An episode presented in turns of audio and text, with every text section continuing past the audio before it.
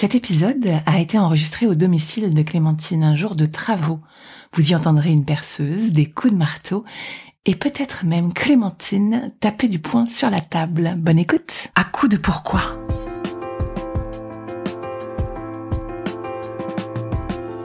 Écoutez bien. Ici, les spécialistes de la résilience, les survivants du cancer, vous raconter leur traversée, leurs chocs, leurs peurs, leurs espoirs et leurs choix face à cette maladie qui les transformera à tout jamais.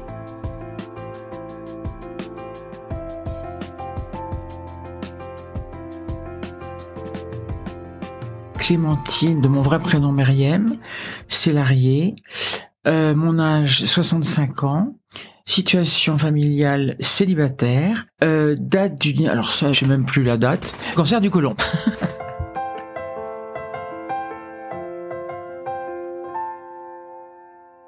Bonjour Clémentine. Bonjour Magali. Merci beaucoup de m'ouvrir euh, tes portes. Il y a des travaux. Euh, oui, mais bon, on a une petite ambiance travaux. Voilà, exactement. On prend tout.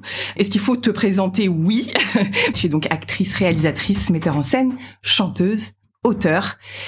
Et aujourd'hui, c'est avec un angle différent qu'on se parle, et euh, c'est l'angle de la maladie que tu as traversé. Donc évidemment, ma première question, c'est comment ça va aujourd'hui, Clémentine? Ça va très très bien.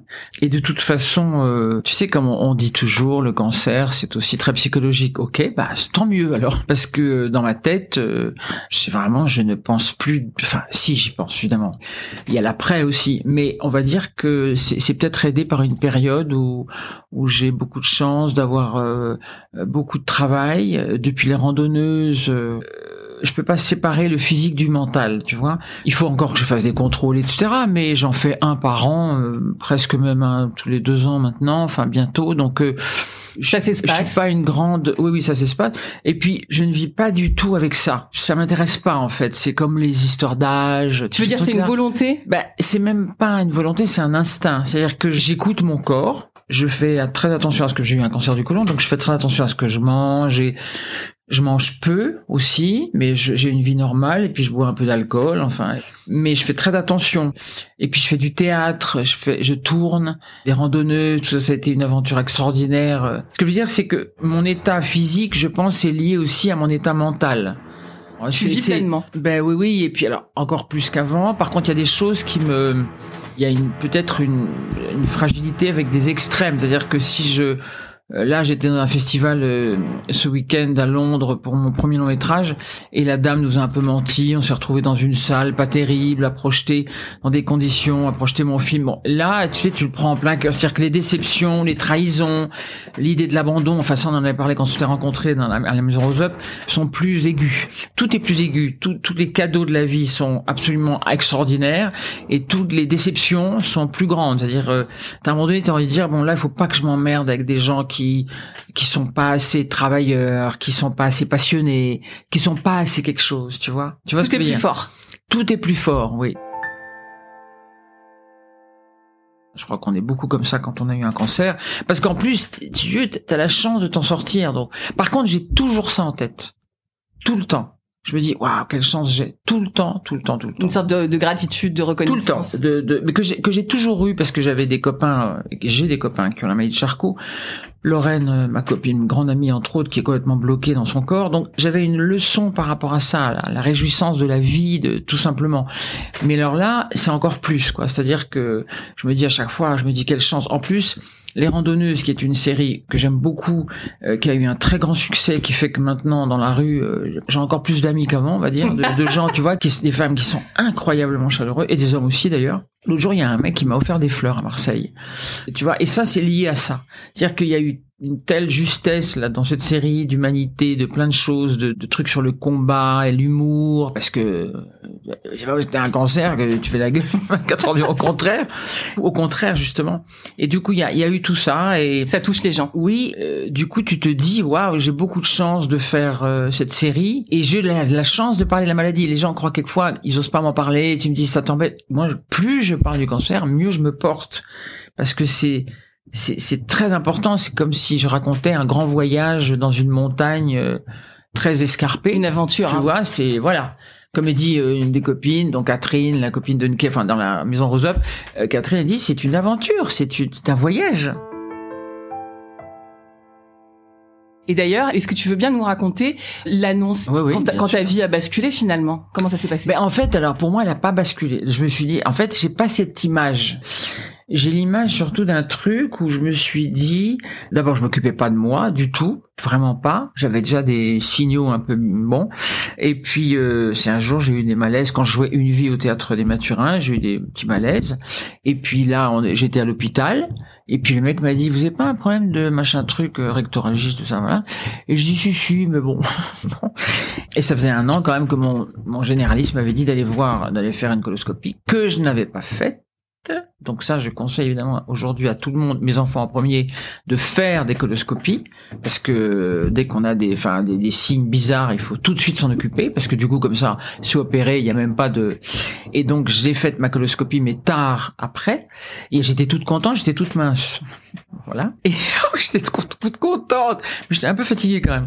Bon bref, mais bon, moi je suis beaucoup dans le, dans le, dans le, dans le, c'est tout le temps, je veux faire les choses. C'est pas du tout de l'hyperactivité, c'est une espèce de d'obsession du combat de faire de, fabriquer pour euh, pour lutter contre la médiocrité contre la paresse contre la, la la, mocheté. Tu sais il y a des choses moches qui arrivent dans notre monde beaucoup. Alors t'as envie de lutter en créant la créativité étant une forme de combat aussi et de révolte et de militantisme aussi. Et puis donc je fais ma coloscopie là un peu d'urgence. Elle me dit ça passe pas. Bon hmm, il y a une tumeur machin. Bah je dis ah bon merde bon. Et puis après elle me dit vous pouvez venir me voir. Et là j'étais avec Jérôme mon Jérôme mon mon Jérôme c'est mon, mon pote, si tu veux, c'est mon producteur. C'est pas mon amoureux, c'est vraiment comme un petit frère, quoi. C'est, il était là. Comme j'étais avec lui, déjà, c'est très important en fait. Je n'ai jamais été seul, jamais. Tous les jours, il m'appelait, il me téléphonait, tous les jours, si tu veux. Euh, et je vais te confier un truc, c'est que quelquefois, aujourd'hui, donc je n'ai plus de cancer, je suis guéri, je touche toujours du bois quand je dis ça, mais voilà. Et quelquefois il m'appelle pas tous les jours, tu vois, je veux dire, hmm, tu vois. Bien sûr. Alors j'étais donc avec lui dans le cabinet, et là je vais au cabinet, je dis pas au cabinet au chiottes, mais au cabinet dans le du docteur, et je lui dis euh, j'arrive et tout, et puis quand je sors, et la docteur me dit, euh, ben voilà, donc la tumeur, ben elle est cancéreuse. Moi je lui dis bon, je suis un peu débile, hein. je lui dis euh, donc cancéreuse. Je lui dis ça veut dire que j'ai un cancer, elle me dit oui, un peu comme ça. Mais moi si tu veux, mais ça c'est parce que je suis un peu, euh, je sais pas quoi, euh, un peu fêlé peut-être, j'en sais rien, mais j'ai vu euh, un cow-boy assez beau derrière elle, à côté d'elle, qui me disait bah oui, qu'est-ce que tu crois Comme s'il me, me disait viens, viens te battre, vas-y, là, vas-y. Tu vois. Et puis j'avais vécu un autre truc un peu costaud quelques années avant pas de santé, mais de d'histoire d'amour avec, enfin, des histoires de suicide, des trucs euh, pas terribles. Et du coup, je me dis, ah ouais, d'accord, ok, donc c'est pas fini, donc. Encore une. Euh, voilà, ok, d'accord. Mais et donc je me suis dit, ok, bah ouais, je vais me battre. Enfin, tu vois, j'ai tout de suite, j'ai vu le cowboy. En fait, c'est comme Malboro, quoi. Mais ça, c'est non pas Malboro. non. Plutôt, tu sais le des cow-boys euh, avec des yeux très noirs, je sais plus dans quoi ils jouent, euh, très beau avec des longs cheveux bruns, euh, tout, habillés tout en noir, hmm. un peu le cow-boy de la mort un peu. Oui mais non, non non, très beau gars. je suis un peu fêlé, mais en fait être fêlé quelquefois ça fait du bien. C'est pas que je suis fêlé, c'est que je vis beaucoup avec l'imaginaire. L'imaginaire, c'est normal, c'est pour ça que je suis comédienne aussi, tu vois. Donc si tu veux, je me suis dit bon ben euh, voilà, ok, on me provoque, ok, ben d'accord. Donc, mais il y avait une part pour moi de fiction là-dedans. Tu comprends C'est peut-être ça qui te qui me fait tenir. Je pense que c'est ça qui m'aide parce que je ne peux pas voir la vie euh, comme une chose concrète et réelle et hum, matérielle. Sinon, moi, je serais morte depuis longtemps. Ça m'intéresse pas. Ça, ce qui m'intéresse, c'est toute la part de rêve qu'on a en nous, à laquelle on, veut accéder, qu'on veut réaliser, les rêves qu'on veut réaliser, toute la part de notre enfance qui est là, tu vois. Et je suis sortie du cabinet et j'ai dit, euh, Jérôme m'a fait alors, j'ai ouais bah, j'ai décroché le pompon, je lui dit tout de suite. Et puis je lui dit, mais t'inquiète pas, je lui dis, c'est opérable. Et du coup, on était bord du champagne. Je suis si opérable, ils vont l'enlever et puis basta. Et ça va aller. C'est vrai tout ça, totalement vrai. Évidemment, après, quand j'étais opéré, j'étais à la clinique Turin, euh, toutes les femmes, les, aides-soignantes, les infirmières, ah, toutes, tu sais, celles que après que tu rencontres. Pour moi, les infirmières, c'est les héroïnes des temps modernes. Hein. C'est vraiment euh, là quand le, mon toubib m'a dit euh, vous allez devoir faire une chimio. Je suis désolé, mais c'est une chimio qui n'est pas euh, curative mais préventive. Ça m'a fait voilà. Et quand j'étais en chimio, après, là, tu as des sensations de, de grande faiblesse, si tu veux, qui te donnent euh, des drôles de sensations. Mais là, j'ai écrit. J'allais te parler de euh, quand on est deux au mur comme ça, quelles ont été tes ressources? J'ai compris Jérôme et les ben, ressources. Mais c'est essentiel ça. C'est-à-dire que tu n'es pas seul. Et puis c'est un pote, comment te dire, qui, tu sens qu'il est là, puis qu'il est super, euh, comment dire, joyeux. Tu sais, euh, c'est un mec qui a une énorme, très belle énergie, tu vois. Puis je me suis dit, euh, je sais pas comment te dire. Enfin, je dis ça, je touche encore du bois, hein, parce qu'il y a des mm. moments, évidemment, quand je suis fatigué, Quelquefois, j'ai pas envie d'aller au contrôle, par exemple. C'est lui qui m'embarque, tu vois. Ah oui. Là, le prochain, je sais que je tarde un peu, ça m'emmerde. Mais parce que c'est tout le temps te remettre dans un dans un monde que tu veux plus. Moi, le seul, c'est un monde que je veux quand je vous ai rencontré à la Maison Rose. J'ai vraiment rencontré des, des femmes, des, des copines, quoi, comme ma famille, comme des sœurs du même monde que moi. Je me sentais vraiment comme vous. je me sentais, je pouvais enfin parler de choses que vous compreniez. Exactement. Et ça, c'est un truc qui n'arrive pas, si tu veux, en dehors de. D'ailleurs, j'ai un projet, mais bon, ça, je j'en parlerai pas tout de suite, parce qu'il est encore, il faut le monter. Mais, mais ça, je trouve ça incroyable, c'est-à-dire que tu te sens d'une planète, quoi. Tu vois, d'un truc. Mais Jérôme, lui, alors, il a, je pense qu'il a connu des, il a eu des copines, des copains qui ont traversé des cancers et des trucs. Donc, euh, et lui, il a un rapport à la maladie.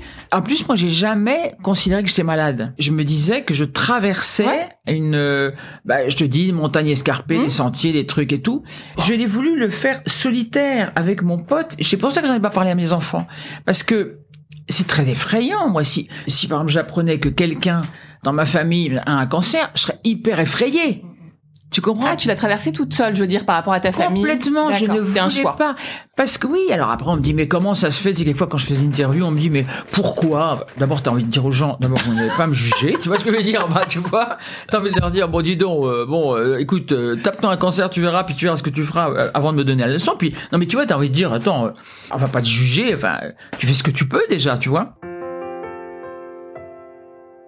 Je ressentais que ce serait pour eux un poids, que ce n'était pas pour moi.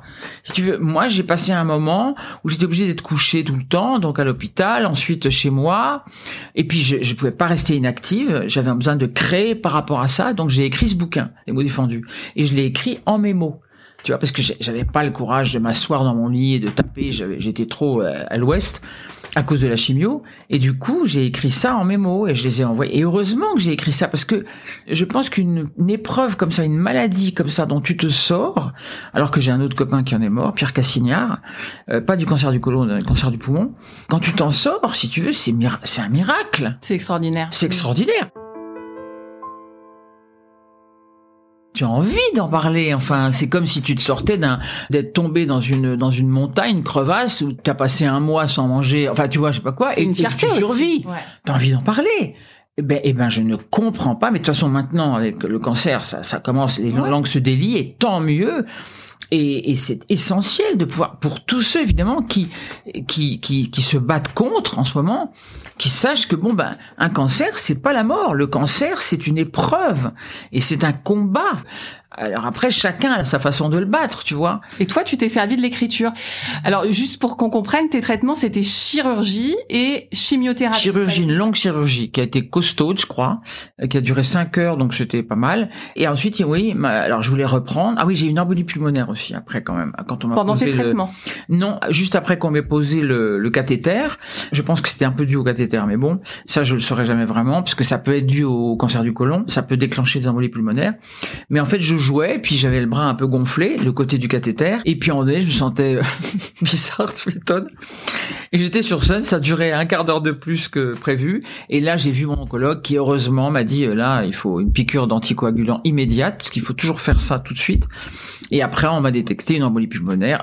Oui j'ai eu de la chance. Et puis après, bah après du coup on a été obligé d'arrêter. Je pouvais pas euh, avec cette histoire d'embolie et puis le, la, chimio, si je pouvais pas jouer avec ce biberon là, mon espèce de banane que j'avais ah, c'était portatif. C'est portatif. Tu l'emmenais avec toi et tu jouais. trois jours. Non, mais je pouvais pas. Là, t'as arrêté. Parce que je pouvais pas cacher. Et puis là, ça t'affaiblit trop. Enfin, je pouvais plus jouer en fait, je pouvais pas. Donc là, on s'est arrêté.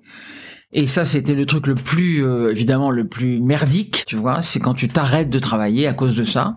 Et du coup, j'ai, passé mon temps au lit et c'était pendant le Covid. Donc j'ai eu beaucoup de chance parce que bah du coup, euh, ça s'est pas vu puisque tout le monde était enfermé, donc personne ne j'étais au lit. Et du coup, ma tournée de Une Vie n'a pas été annulée. J'avais 150 dates, ce qui est énorme, et ces 150 dates, grâce à mon producteur Jérôme, ont été reportées à cause du Covid. Parce que si les gens avaient su que j'avais ça, ça aurait été terrible pour mon métier. Tu mhm. vois ce que je veux dire? Moi, je voulais pas dire que j'avais un cancer. Ça m'intéressait pas. Je voulais dire comme j'en m'en étais sorti. Ouais, c'était ça mon but. Ça. Mais justement, alors je vais te poser cette question. Tu es quand même une personnalité euh, publique, on te voit. La chimio, ça se voit. Je sais pas si tu as perdu tes cheveux ou quoi. Comment tu t'en es sorti Non, bah grâce au Covid, parce qu'en fait j'ai perdu mes cheveux pendant le Covid. Je me suis dit, oh là là, alors là t'as l'impression que tu meurs. Ouais. Ça, c'est on est des femmes. Hein. Euh, Bon, il y a des hommes pour lesquels les cheveux c'est vachement important, mais nous alors c'est moi même encore aujourd'hui je tire sur mes cheveux parce qu'ils ont je les ai coupés là pour un rôle et mais ils vont pousser, ils ont repoussé et tout va bien et je te retouche du bois. Mm. Mais là en fait je j'avais perdu mes cheveux, donc ils sont repoussés assez vite. Hein. J'avais les cheveux courts, hein, un, peu comme Sandrine, tu sais, dans la maison ouais.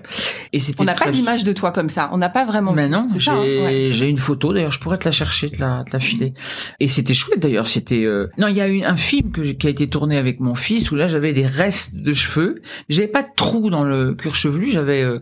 Dès qu'il y a eu ça, Jérôme m'a emmené et on a choisi une perruque. Et j'ai tourné avec cette perruque dans un, un, des épisodes de Police de caractère. J'avais une perruque.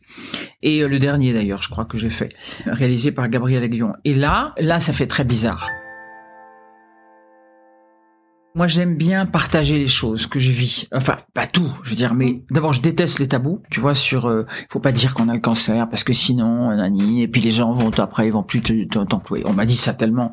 Et puis les gens s'en foutent, ça fait peur aux gens. Bah, euh, merde, bah justement. Alors parlons-en. Tu mm. vois ce que je veux dire. Euh, du coup, j'aime bien être authentique, dire les choses. Mm. Oui.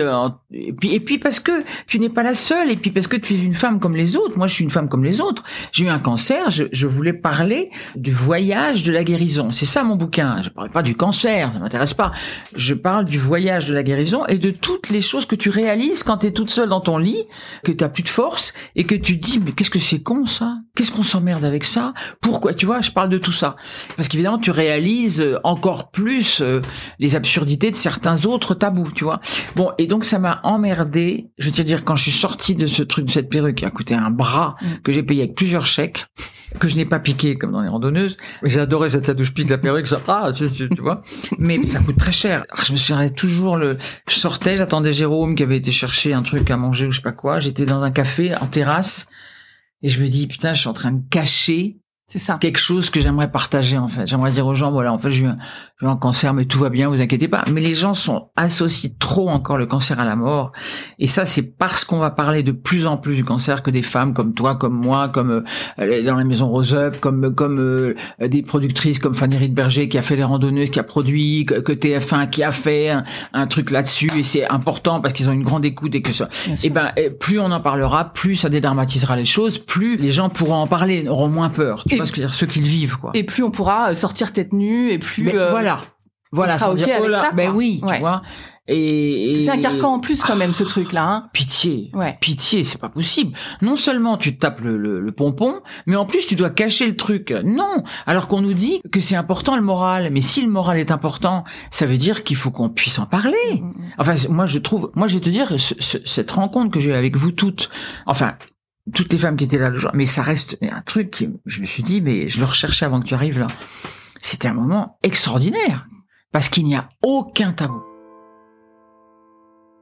Moi, j'ai ressenti ça quand je vous ai vu. En tout cas, moi, j'en ai eu aucun on aurait pu rester toute une journée à se raconter, faire un break, euh, tu sais, puis dans des détails que tu dis pas à des gens. Je parle des trucs psychologiques, hein, pas forcément des trucs physiques, et encore, même physiques. Il y a des trucs dont on, tu peux pas parler aux gens parce que tu as souvent peur, je trouve, de leur faire peur, en mhm. fait, tu vois. Et t'as peur aussi qu'on te mette ailleurs que dans la ouais dans, une victime ou un truc comme ça voilà une victime ou quand on dit ouais mais elle elle est pas il y a des moments encore où moi je, quand je suis fatiguée je me dis ah tu sais, je fais de la parano. Je me dis, ah, ils doivent savoir que j'ai eu ça. Donc, euh, des trucs débiles que je construis toute seule. Hein, euh, mm. Parce qu'il y a l'après aussi. L'après, il faut, la vie sentimentale, la vie euh, de dire oui, je vais retomber amoureuse, euh, oui oui, je, je, peux être belle ou comme avant, euh, des trucs, tu vois, oui oui oui oui, tu vois. Qu'est-ce que t'en penses toi? Est-ce que t'as des stigmates physiques? Bah, ma, cicatrice de mon opération, tout simplement. Si tu veux, ça m'a abîmé, enfin tu vois, mon ventre et voilà, donc c'est quelque chose que j'aime pas, tu vois, qui me gêne. Donc à la fois je me dis tiens, je vais aller voir un chirurgien esthétique, tu vois, bon, des trucs comme ça où tu te sens un peu diminué. Mais en même temps, tu es tout le temps dans un truc de d'énergie. Enfin, moi en tout cas, et je vois que chez toi c'est pareil, on est dans un truc de, t'as l'impression que y a rien qui va pouvoir te. non mais tu vois ce que je veux dire? Alors après, c'est des up and down, tu vois, c'est des trucs où t'es.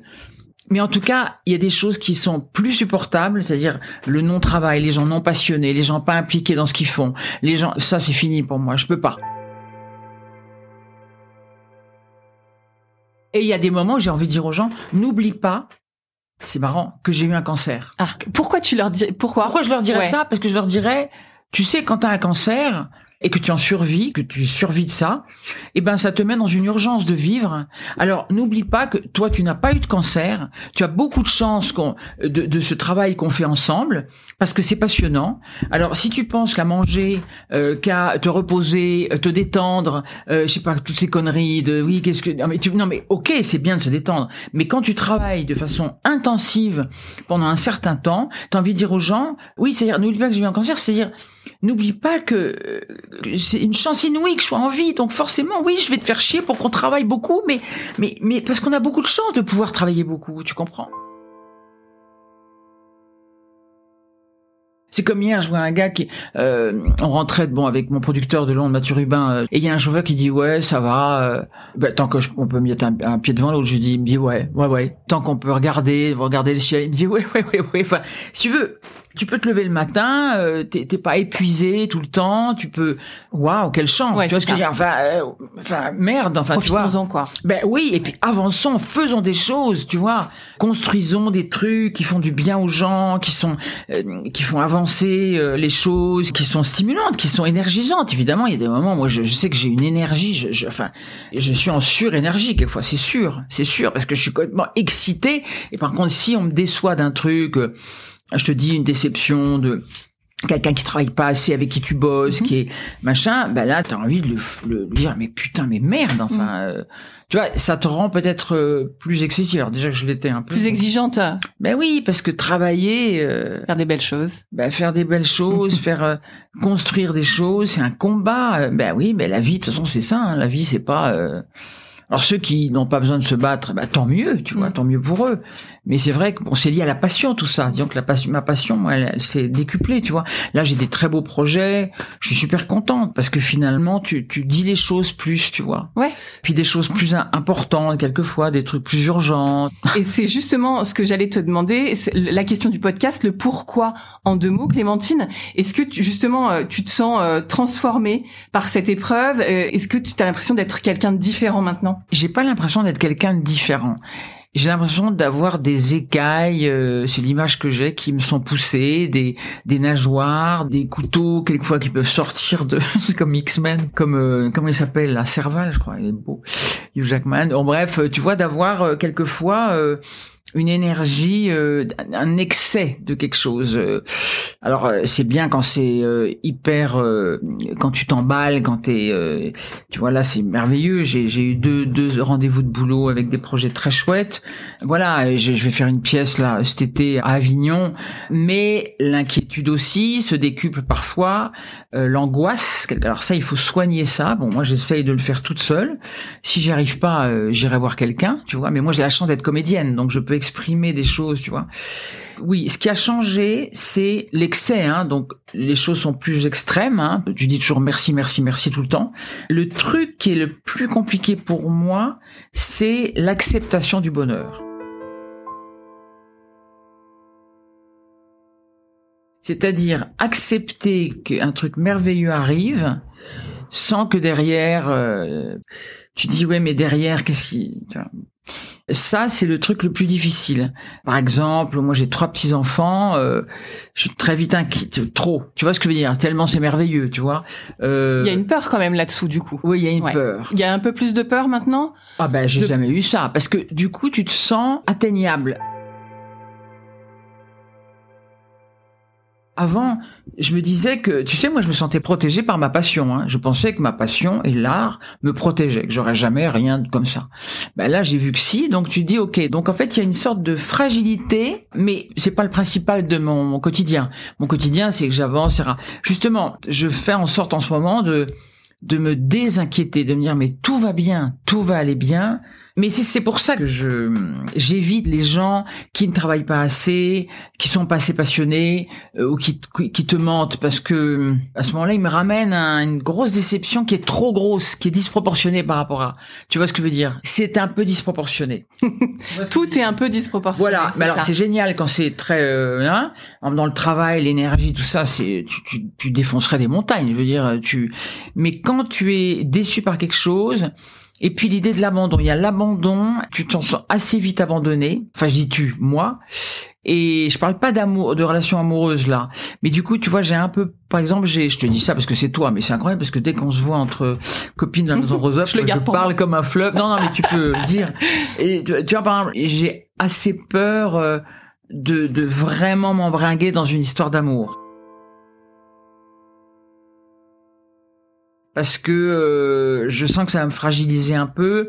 J'ai pas le temps, mais bon, si je voulais l'avoir, je le prendrais, mais je suis pas prête. Tu vois ce que je veux dire encore On a besoin d'être fort, c'est oui. ça. Hein? On a on a besoin de cette force. On a besoin de se construire, de continuer de se construire, euh, de, de continuer de se refaire notre nouvelle peau de. C'est ça. Comme ça de. Tu vois après le, le cancer, c'est vrai. C'est difficile d'accepter la vulnérabilité, euh, je oui. trouve. Oui, mm. absolument, tu vois. C'est comme un serpent qui mue, je sais pas s'il va aller combattre un autre serpent. Tu vois, mm. j'ai l'impression que moi, ma nouvelle peau n'est pas encore tout à fait euh, reconstruite. Tu vois ce que je veux dire Comme X-Men, pas encore tout à fait. Voilà, tu vois ce que je veux dire C'est euh, j'ai besoin d'encore un petit peu de temps pour euh, pour ça que je fais du sport, que dès que j'en fais moins, dès que je commence un peu à, à être fatigué, un peu grossir, tu sais, parce mm, que je m'ennuie un peu. Alors je suis à des, à des espèces de soirées, de trucs. Tu sais, quand tu vas dans les festivals, les gens boivent, ils bouffent, enfin, ils font que ça. C'est pas grave. Moi aussi, j'ai. Mais du coup, j'essaye de faire attention, tu vois, d'avoir une rigueur. Pour me refaire euh, à l'intérieur physiquement euh, avec le sport et tout ça, c'est très important ça. Oh là là. Pour se sentir bien. Oui, pour euh, se reconstruire vraiment, mm-hmm. tu vois. Clémentine, merci pour ta parole qui nous aide tellement, pour ton livre, pour les randonneuses. Oui, merci, merci, merci, Et pour ce podcast, enfin pour dire les choses comme tu le fais, vraiment. merci infiniment. je t'en prie, merci à toi. Cet épisode vous a plu, vous pouvez vraiment nous aider à le rendre plus visible en lui donnant 5 étoiles sur Apple Podcast et en rédigeant votre commentaire. Merci.